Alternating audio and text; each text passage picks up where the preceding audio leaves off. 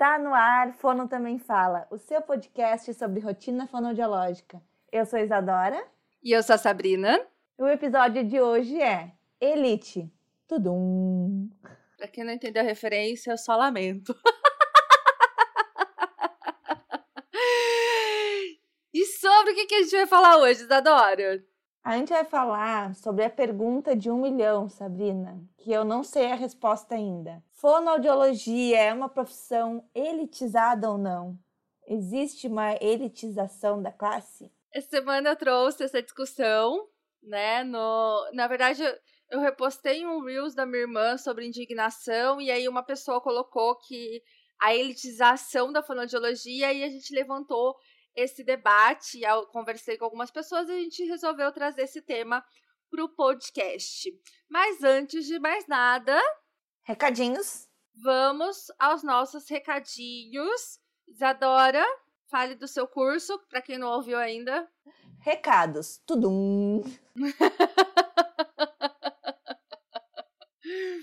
Gente, por favor, pelo amor de Deus, nos sigam nesse aplicativo que vocês estão nos escutando. Se você está nos vendo aqui no Instagram, que a gente está uh, agora gravando ao vivo, quando for escutar lá no aplicativo que você escuta o podcast, aperta em seguir também, não nos sigam apenas no Insta, tá bom? E também participem do nosso Apoia-se.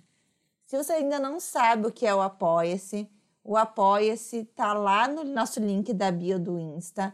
Você apoia com valor mensal e tem descontos em lojas, em parceiros da rotina fonoaudiológica. Nossos parceiros anuais, que são os parceiros que todos os meses oferecem algum tipo de cupom de desconto, são a Oficina da Linguagem, que todos vocês conhecem, a Voz em Papel, que todos vocês conhecem. Quem segue a Sabrina sabe de cor e salteado todos os recursos da Voz em Papel que a Sá sempre apresenta lá no Insta dela também.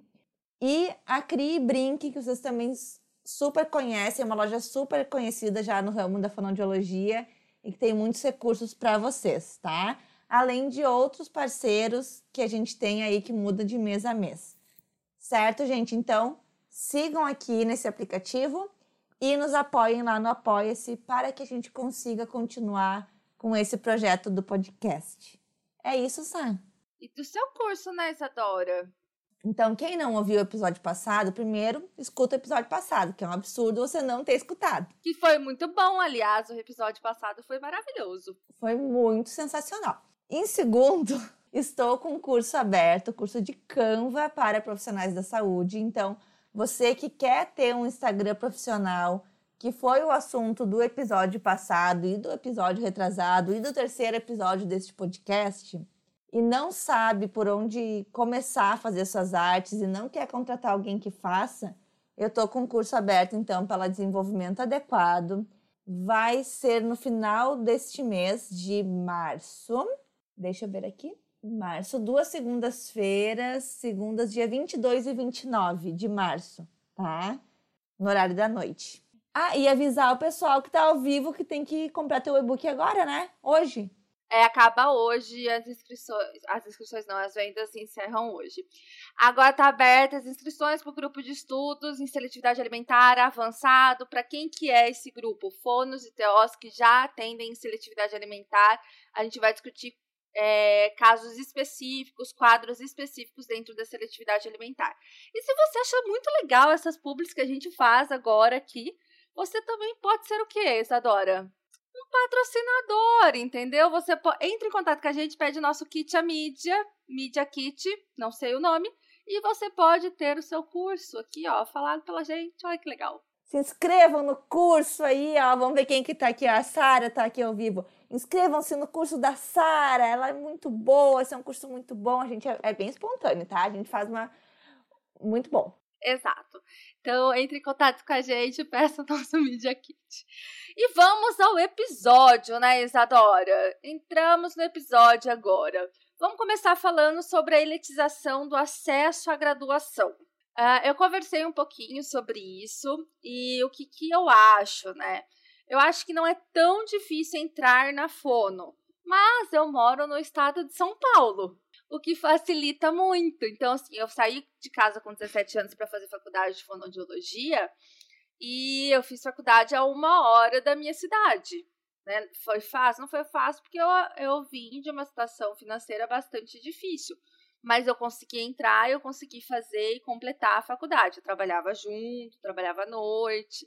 Uh, então eu consegui ter acesso. Eu não acho que é tão difícil o acesso quando tem curso disponível né? Que a gente sabe que não é a realidade. A Isadora fez uma super pesquisa, ela tá com números. Dados oficiais. Dados oficiais da fonoaudiologia, que a gente vai o quê, ó? Tá cara a cara da sociedade, quem é a fonoaudiologia nesse Brasil. Então, é, eu tenho essa visão, mas eu entendo o outro lado, que as faculdades pagas são realmente mais caras, não é tão fácil. O curso é um curso pesado, com muitas horas, então é difícil às vezes você trabalhar para pagar o seu curso, né? Trabalhar para pagar o seu custo de vida em outra cidade, em outro estado, às vezes. Então isso pode acabar elitizando um pouco mais aí a fonoaudiologia na graduação. É, eu tô gravando esse episódio me sentindo o Fiuk do BBB. Tipo assim, eu sou hétero, branco, como é que é? Homem, hétero, branco, cis. Homem, branco, hétero, cis, porque eu sou essa pessoa no acesso à graduação em fonoaudiologia, né?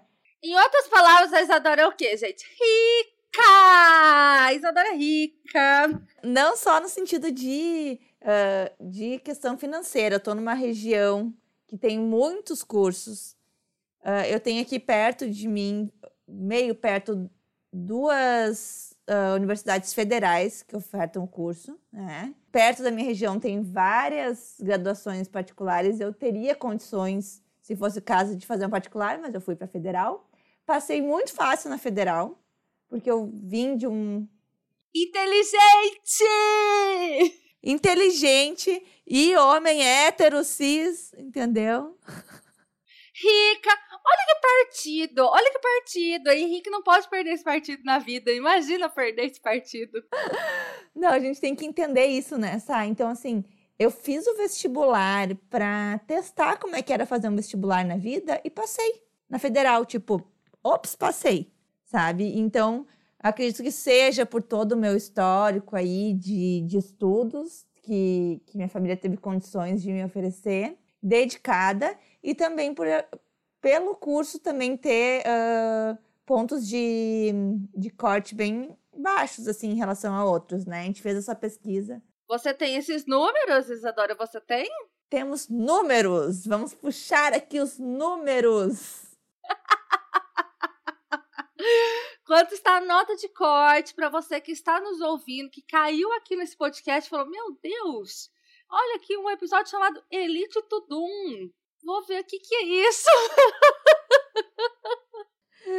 Então, hoje, a nota de corte média para a fonoaudiologia no Brasil é de 692,8, né? Não faço ideia se isso é fácil ou não. Na minha época foi fácil.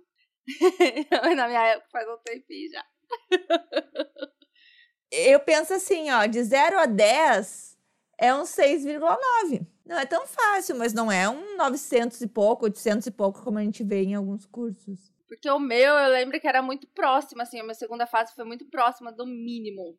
Acho que o mínimo era 28 para a segunda fase, o meu foi tipo 32 o meu curso. Foi bem tranquilo mesmo, mas eu, eu fui na terceira turma, né? E aí, uma outra questão que foi levantada é que, na verdade, a gente tem poucos profissionais fonoaudiólogos. E nós temos poucos profissionais fonoaudiólogos, Isadora. Olha, até eu fazer essa pesquisa, eu achava que eram muitos fonos. Porque aqui na minha cidade, aqui onde eu vivo, não é tudo mato. Aqui você chuta um mato, sai, chuta um arbusto, sai cinco fonos. É, é muita fono, de verdade. Aqui não existe esse fono o quê? Porque todo mundo conhece alguma fono. E a gente tem esses dados Ai, eu tô me achando tão chique hoje falando desses dados. Vocês são muito chique. Hoje nós estamos orgulho do quê? Do Conselho Federal de Fonoaudiologia. Eles vão ouvir o episódio e falar que orgulho dessas meninas. então, assim, primeiro dado que a gente tem, Sá. a gente tem nove regiões, nove conselhos regionais, né? Poucos, né? Se a gente for ver o mapinha do Brasil, tem regiões do Brasil que são enormes e são um conselho.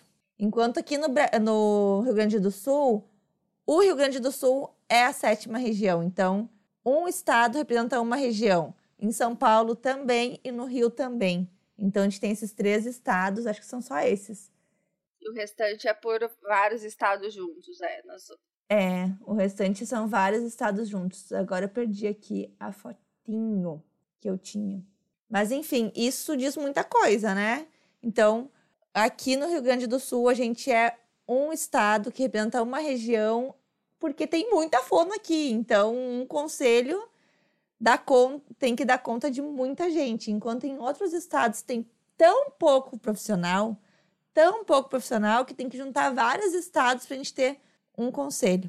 Então, acho que isso também acaba interferindo bastante na questão de atendimentos e de oferta de, de trabalho para esses profissionais e de oferta para a população também.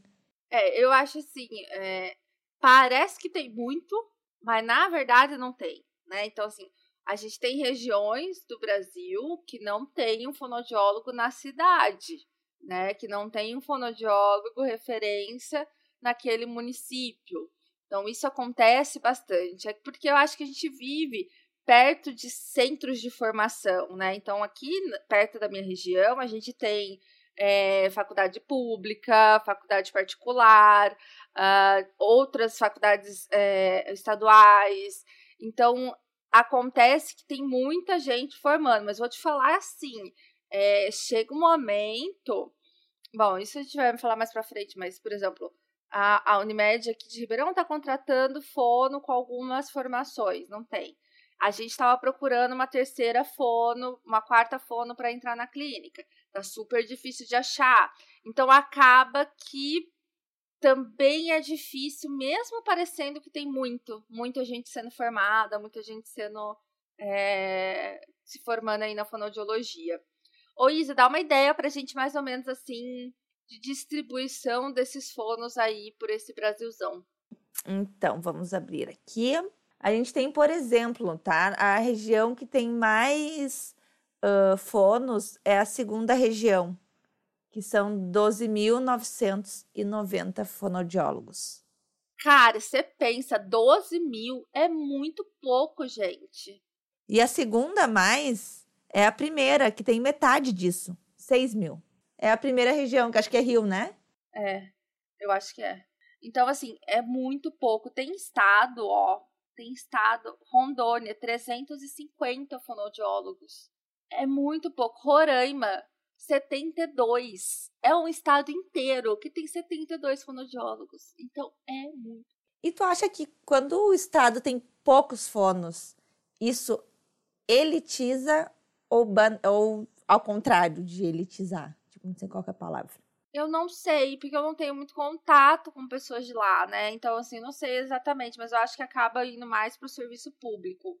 E daí é um profissional para dar conta de uma demanda, porque a população continua tendo a mesma demanda, né? Com certeza, né? Então, é o que acontece aqui também, né? Então, assim, a gente tem uma porcentagem de fonoaudiólogos trabalhando no particular, uma porcentagem uh, mais ou menos semelhante trabalhando no, em plano e uma porcentagem muito menor em serviço público. Porque o serviço público não tem dinheiro para contratar e aí acaba que contrata menos e a demanda é muito alta, né? E, mas eu acho que isso também tem a ver. Eu acho que a gente acaba passando uma visão de que fono não é uma profissão legal para se escolher, sabe? Porque eu vejo muitos cursos de fonoaudiologia fechando. A gente também tem esses dados. Ah, meu Deus! Que hoje é um dado atrás do outro. Porque a Isadora falou assim: vamos gravar sobre isso. Eu falei assim: precisamos de dados. Isadora fez um levantamento, meu Brasil, que vocês não têm noção. Mas a gente tem aqui cerca de 25 cursos de fonoaudiologia que foram fechados né, nos últimos anos por falta de demanda. E aí eu penso, por que, que essas pessoas não estão querendo ir para a fonoaudiologia? Eu tenho dois exemplos. a filha da musicoterapeuta que trabalha com a gente e a minha antiga secretária. Ambas estavam prestando vestibular. E eu, gente, eu canto fonoaudiologia para todo mundo, né? Faz fono, olha quanto tem, não sei o quê, quanto demanda tem. A físio lá da clínica, ela fala: Meu Deus, eu vou virar fono. Porque chega paciente fala fono que eu nunca vi coisa igual. Pois é. E as duas preferiram ir. Uma foi para psicologia e a outra foi para fisioterapia. Eu acho que o glamour de outras áreas acaba chamando mais esses graduandos, né, esses aspirantes da graduação, e a fonoaudiologia não tem, assim, um, esse glamour, eu não sei o que, que acontece, né, mas eu penso em mim, assim, ao contrário da Isadora, que sempre quis ser fono, eu nunca quis ser fono, né, tipo, fono não era um negócio que estava na, nos meus planos, eu fui cair de gaiato e acabei fazendo a faculdade toda e me apaixonando. Mas eu acho que isso acontece, sabe? As pessoas não sabem o que é fono, as pessoas não têm referências próximas que se dão bem na profissão, né? Uh, esses dias eu entrevistei uma colega fonoaudióloga que na clínica a gente só trabalha com particular. E a agenda lota, porque a demanda é muito grande. Só que as pessoas têm medo, né? As pessoas têm medo é, de se expor a esse risco e depois, sei lá, que, passa na cabeça das pessoas. Também não entendo muito bem, não. E aí ela falou pra mim, ela falou assim, as minhas colegas fonoaudiólogas me falaram que se eu não me cadastrasse no plano, eu não teria demanda. Então eu acho que acaba que a gente tem essa visão de que for não dá dinheiro. E aí as pessoas não procuram a graduação de fonoaudiologia. A gente tem aí 25 cursos que foram fechados. Sá, além dos cursos que foram fechados, a gente tem dados também de cursos que ainda estão ativos pelo MEC, porque esses uh, que tu falaste aí de que foram fechados é pelo MEC, né? Oficial, números oficiais. Mas a gente tem números de cursos que não pediram uh, o cancelamento no MEC, mas não estão ofertando vagas para fono. Então são cursos que estão ali que podem a qualquer momento uh, ofertar esse curso, mas não fecham turma, então acabam nem abrindo vestibular para entrada de, de novos acadêmicos. Então, esse número é um pouco maior né, de, de cursos fechados. Então, eu acho que isso acaba dificultando aí, né, essa formação, essa formação próxima de casa, essa facilitação de você não ter que mudar de estado para fazer um curso de fonoaudiologia e me preocupa muito o futuro da fono, sabe? Porque a gente vê uma quantidade de cursos sendo fechada e uma pequena quantidade de cursos sendo abertos, né? É o contrário do que acontece, por exemplo, na medicina. A gente tem hoje muitos cursos de medicina sendo abertos e de fono fechando. E a vida não acontece desse jeito. A gente não precisa só diagnosticar, a gente precisa tratar. É, aqui tem algumas colegas comentando na live que os cursos que elas fizeram fecharam. Aqui no Rio Grande do Sul, o curso da URGS, que é a Federal do Rio Grande do Sul, ele é relativamente novo. Não sei exatamente qual que é o ano, tá? Mas eu estava entrando na graduação em 2011 e a URGS estava formando as primeiras turmas. Então é bem, bem recente né? Um pouco mais de 10 anos de curso. E quando abriu o curso da URGS, fechou o curso da Fevale, que é uma particular aqui da região. E foi uma coisa assim bem abriu da URGS, fechou a Fevale, sabe? A gente viu que acabou a demanda mesmo de, de acadêmicos para essa particular. E as particulares têm uma questão que muitas têm o curso noturno, né? Tem a, uh, a oferta das disciplinas noturnas, enquanto a maioria das federais tem a oferta em turno integral, manhã e tarde. Então, isso também, por mais que seja federal, por mais que a pessoa não tenha uh, que pagar pelo curso, muitas pessoas têm que ter uma renda para bancar a família enquanto estão cursando né, a graduação. E isso impede muita gente também de cursar. Não adianta só entrar, né? Você tem que se formar, você tem que se manter e ter condições de sair. Então, é, essa dificuldade de acesso, acesso próximo, dificulta muito quem tem alguma questão. Eu trabalhava à noite. Eu saía da faculdade às 5 e meia, eu entrava no trabalho às 6 e trabalhava das 6 à meia-noite. Então, assim, não era todos os trabalhos que eu poderia pegar. Eu tinha pouquíssimas ofertas nesse tipo de trabalho, por conta dos horários. Então, tudo isso vai influenciando para a pessoa olhar e falar: eu acho que fono não é para mim, não, né? Não acho que fono vai dar certo para eu conseguir fazer o curso e terminar o curso, o que é uma tristeza, né? Mas é uma realidade. Já não tem salários tão atrativos, né, em questão dos concursos públicos, quando comparado. Nossa senhora, nem um pouco atrativo, né?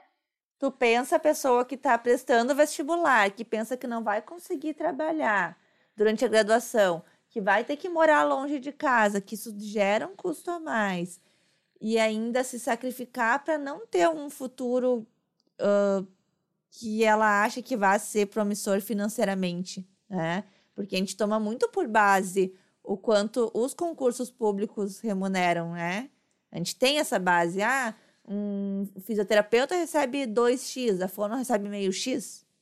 Né? Então, não, por que eu vou fazer fono se eu posso fazer fisioterapia? Se eu vou ter que mudar de cidade igual, se eu vou para uma federal que eu vou ter que abrir mão de trabalhar igual, então vou fazer fisioterapia, não vou fazer fono.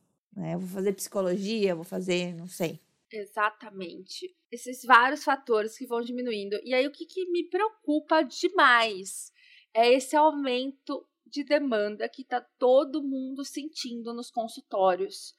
Então, assim, eu acho que a pandemia impactou muito na linguagem, na comunicação, nos diferentes fatores, e sem descontar aí o quanto a Covid em si gera uma demanda muito grande para fono, porque não é a nossa realidade de atendimento, mas a gente sabe que amigos fonoaudiólogos que atendem aí tá sentindo isso, né? Então, quanto a fono está sendo necessária aí em questões de tracostomia, em questões de paladar e olfato, uh, disfagias, mas eu vejo assim uma alta demanda com relação às crianças em termos de linguagem e comunicação.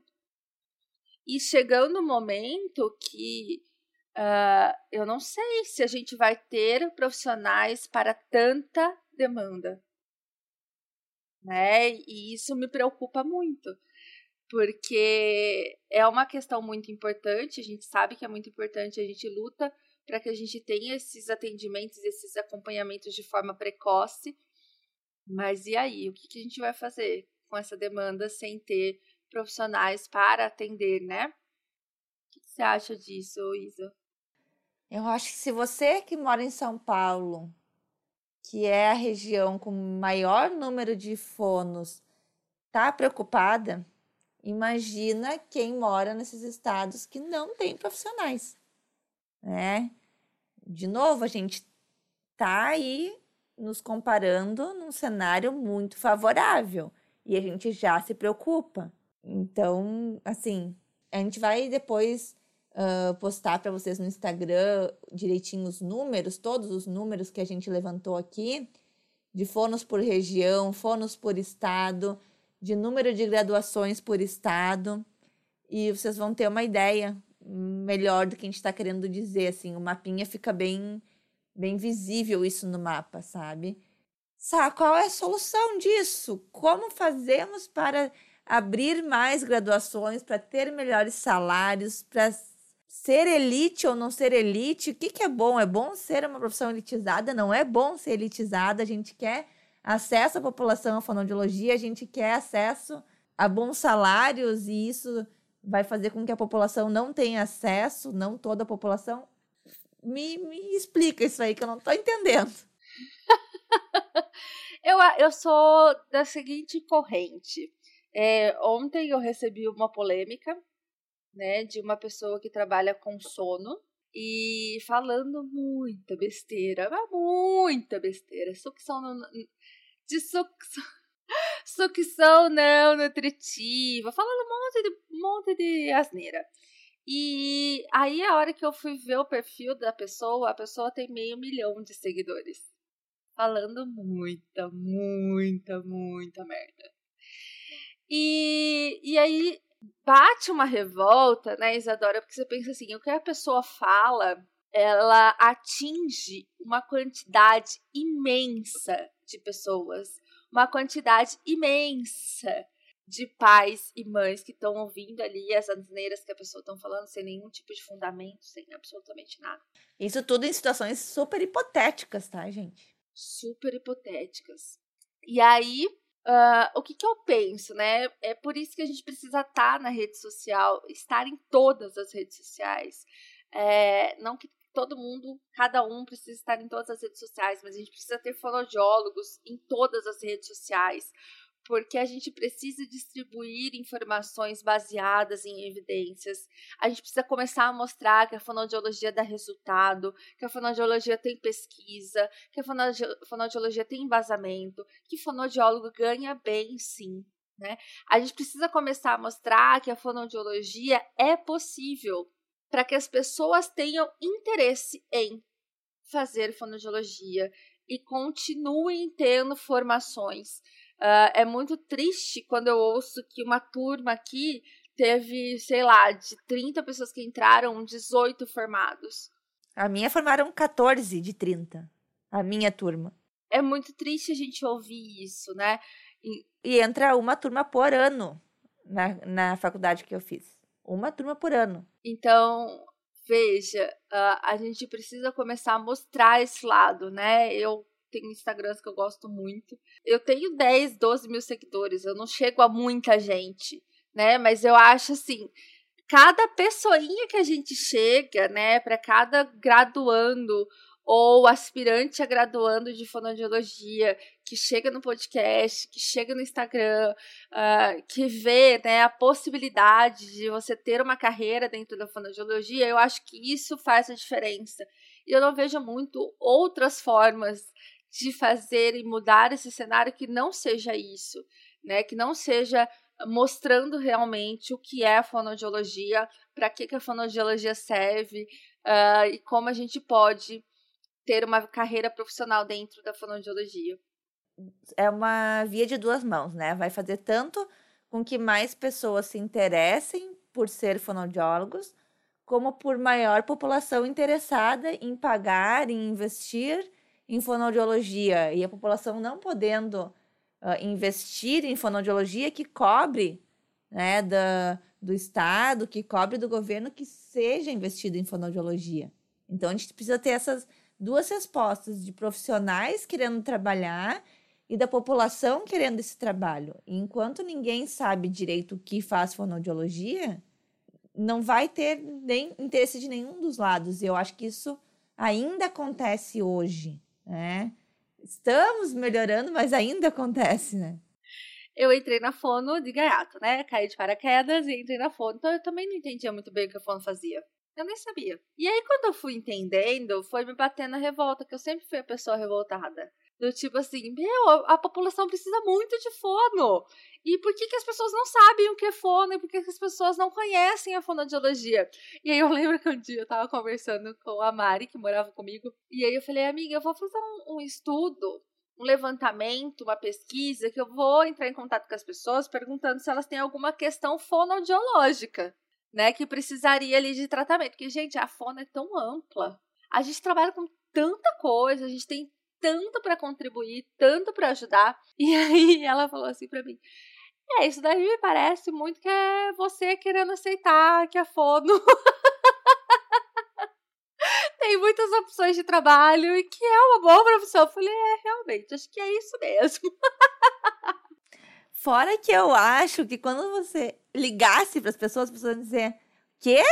Questões? Não, não, não gaguejo. Não, não, não, né? Aquelas falas que as pessoas porque é isso, né? Eu não sei, agora eu já tô tão imersa na fonoaudiologia que eu não tenho noção do que, que as pessoas ainda acham que é fonoaudiologia. Mas quando eu entrei na graduação, há 16 anos atrás, é, as pessoas achavam que era simplesmente para tratar casos de gagueira. Que gagueira não tinha tratamento. Era isso. Então, grande parte da minha graduação a gente ouviu aí piadinhas com relação a esse tipo de diagnóstico. Então, assim, hoje eu não tenho muita noção do que, que as pessoas acham da fonoaudiologia, que eu acho que melhorou um pouquinho, eu espero que melhorou um pouquinho, porque isso é apavorante. Mas ainda assim, eu tenho certeza que muitas pessoas não sabem, por exemplo, que a fonoaudiologia é uma área que trabalha dentro da seletividade alimentar. Ou a fonoaudiologia é uma área que trabalha dentro da voz de trans. Uh, então, existem ainda muitas áreas que não são conhecidas. Eu espero que seja mais conhecido do que só disfluência, né? Sim. E, inclusive, eu lembrei agora do primeiro dia de aula da graduação, que a professora perguntou né, para a turma toda, as 30 pessoas que estavam lá no primeiro dia, que depois viraram 14. Um adendo. Isadora lembra desse dia, porque Isadora é o quê? Nova. Novinha. As pessoas são novas que escutam esse episódio, porque eu fiz a enquete e a maioria é da geração Orkut. A maioria que é da geração Orkut. Olha isso, o povo não tinha ICQ, gente. Que horror. Você acha que eu vou lembrar no meu primeiro dia de graduação? Eu tenho certeza que pergunta, fizeram esse tipo de pergunta também. Tipo, por que, que você tá na fono? O que, que você acha que fonoaudiologia é? Você acha que eu vou lembrar num negócio 16 anos atrás, Isadora? Ah, pelo amor de Deus. Fazer um passar vergonha aqui. Mas o meu faz 10. Não, não é tão diferente do teu. Então a sua memória é muito boa. Eu sou, eu sou muito boa. Nesse episódio, podemos ver que Henrique está em boas mãos. Pra quem não sabe, Henrique é meu namorado. Ainda não. É ainda namorado, não pediu. É, e acho bom casar, né? Porque depois vai ficar no podcast e não vamos ficar editando. Não pediu ainda em noivado, não mexeu os pauzinhos ainda, não fez nada, tá? É só namorado. Vamos ver. Ah lá, Henrique, você ouve, Henrique. É o momento. Tá momento. Tá difícil. então, gente, a professora perguntou por que, que a gente tinha escolhido a fonoaudiologia.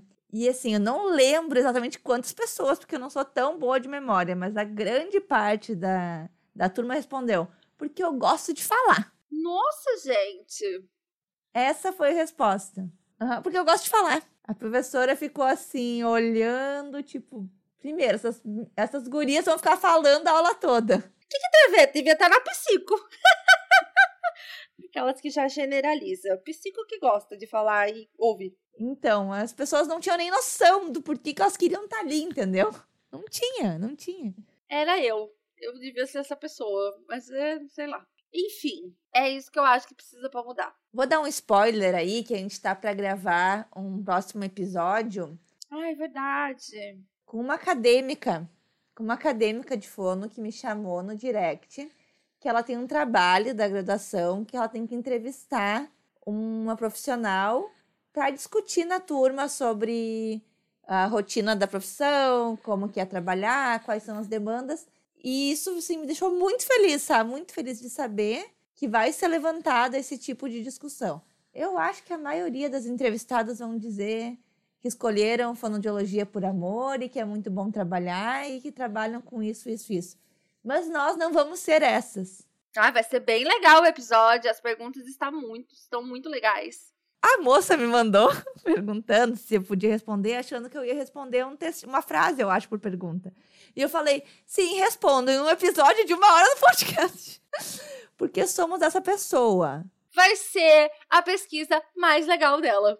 É. Os outros vão chegar ali com uma folha A4 em Arial 12. Ela vai chegar com um link pro episódio, tá? Pra escutar aí nas plataformas de músicas mais ouvidas do Brasil. Isso, exato.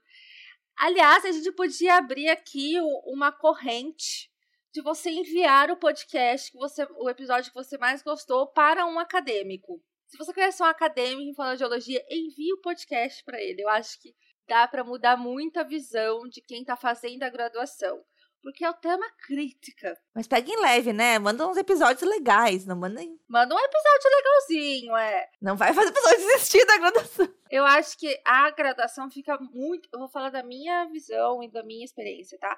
Eu acho que a graduação fica muito distante da realidade. Uh, então, assim, muitos profissionais que trabalham hoje na faculdade pública, eles precisam de dedicação exclusiva. Isso quer dizer que eles só podem ser docentes. Então, eles deixam de atuar. E eu acho que isso traz um prejuízo bastante grande, porque a gente não tem a realidade da fono, né? Porque estágio não, não é realidade da fono, né? Então, eu acho que falta um pouco disso. E eu acho que o podcast tem a contribuir, sim, para os graduandos. Então, se você conhece um graduando, graduando, você manda um episódio para ele ouvir que você acha que vale a pena sobre aí a rotina fonoaudiológica. É isso, Isadora. Você tem mais alguma consideração a fazer? Uh, a Leidiane, do Explicando a Fono, que é acadêmica, quase se formando, se Covid permitir. Que a gente nem fala dela aqui quase. Quase ninguém conhece. Não, quase nada. Eu esqueço que ela não é formada. E ela me pediu uma, uma orientação para um caso de teleatendimento. E eu falei, Leidiane, você está na graduação, você tem professores. Você pode pedir para os seus professores, né? Aproveitem a graduação para isso. E dela falou: Isa, a gente pede, só que existe esse problema de, de os professores eles não terem essa experiência. Os professores da graduação, por exemplo, não tiveram essa vivência antes de entrar na, na docência do teleatendimento, que é uma coisa muito nova na clínica já pra gente. E aí a minha pergunta é, Isadora, o porquê que não chamam pessoas para dar aulas pontuais com essa parte prática, né? Por quê? É isso que eu fico me perguntando. Por que, que não chamam uma Isadora para dar uma aula de duas horas sobre a experiência do teleatendimento na fonoaudiologia? Eu acho que assim, tem um vídeo muito bom que eu vou gravar ainda do TikTok, que é assim, gente. Essa é a bolinha. A bolinha é muito boa, mas de vez em quando a gente tem que baixar a bolinha, né? Não sei se deu para entender a referência. Mas é isso. Para quem está escutando e não está vendo, Sabrina nesse momento pegou uma bolinha na mão e baixou a bolinha. Vamos baixar a bolinha e chamar as amigas, colegas da Fono para ajudar e contribuir na formação de novos fonoaudiólogos que estamos precisando. Não estamos podendo perder formandos em fonoaudiologia. Então faremos isso já em forma de entrevista de podcast. Estaremos numa turma aí da acadêmica, não lembro nem de qual universidade que ela é. Unifacamp. E, e que mais graduações façam isso, então. Se não vão chamar a gente para dar uma aula de duas horas, que faça essas discussões, então, que levem essas, essas entrevistas com profissionais, essas discussões sobre a rotina fonoaudiológica também, para esse acadêmico que está querendo entrar na, na profissão e está inseguro sem saber como é que é. E está ouvindo aí um monte de baboseira que se ouve sobre fonoaudiologia. Né? É isso, minha gente. Pronto. Acho que é isso. O episódio é esse. Gostou, tá gostado, não gostou. Não tem muito o que fazer. O tudo um é só quando começa o episódio, né? Não tem tudo um no final. É só quando começa, só quando a gente abre lá o, o episódio dessa série maravilhosa. Aliás, assistam. Aqui tem uma pessoa que não assiste Netflix, então a pessoa não sabe quando que tem o Tudum, tá? A pessoa sabe o que é o Tudum, mas eu não não olho TV, então eu não olho só Big Brother. Vamos fazer propaganda para Netflix não processar a gente. É isso, minha gente. É isso. Até mais. Até o próximo episódio.